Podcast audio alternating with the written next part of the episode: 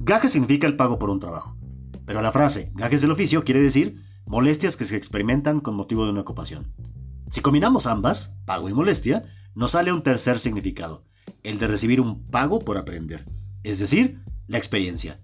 Así pues, en este espacio platicaremos tanto de molestias como de vivencias, de peripecias y de engoros en la vida de cualquier adulto, funcional o no, pero claro, sin queja alguna, como decía Luis González y González, que no se diga que están los tiempos solo para llorar.